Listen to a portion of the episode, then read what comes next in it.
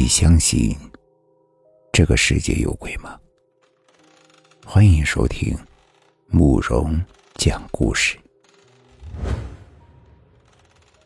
今天要给大家讲的故事叫做《恐怖梦游》。事情发生在去年秋天的杭州市淳安。那天是我和我的女朋友相识一周年的纪念日，所以我们俩到千岛湖来了一场旅行。因为当时并非旺季，景区的人也并不多，我们找了个小旅馆就住下了。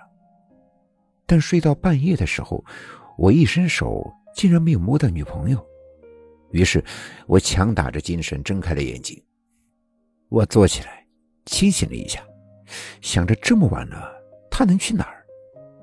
而且这房间不大，若是在屋子里，我能感觉得到。可我四下里一看。他竟然真的不见了。房间里面有厕所，屋里还黑着灯。他能去哪儿呢？女朋友是个胆小的人，我不禁有些担心了起来，别是遇到了什么情况。于是我忙着下床想出去找找，可没想到我刚一开门就看到了他，而且他那时的状态让我十分奇怪。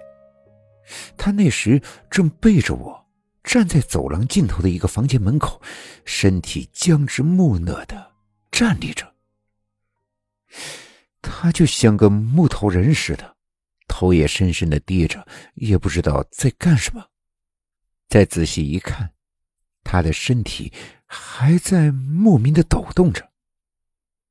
仔细一听，似乎还在喃喃的说着什么。但是说的是什么，却一点也听不清。阿丽，你干嘛呀？我当时并没有多想，忙着大喊了他两声：“阿丽，你怎么了？”可是女朋友就像是听不到一样，也不回我。直到我走到他的身边，声音大到我自己都有些害怕，他还是没有反应。这时我才看清，他的眼神十分的空洞，可嘴角却挂着诡异的笑，还在呜呜的说着我听不懂的话。阿丽，你……说实话，我那时真的有些害怕，轻轻的我又叫了他一声：“阿丽。”见他还没有反应，我忙着走到他的身边。可这一走近，我发现他更加的奇怪了。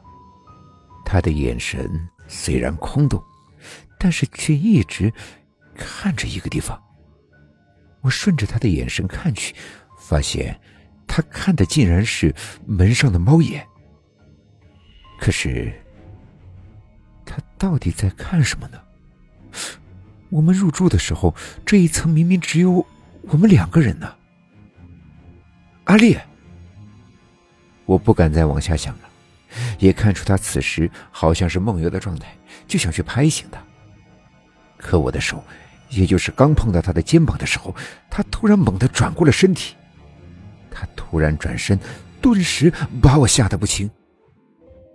刚刚转过身的阿丽就跟疯了一样的一把推开了我。阿丽的身材娇小，可那时她的力气却大得出奇。我足足倒退出去了两三米，然后一屁股坐在了地上。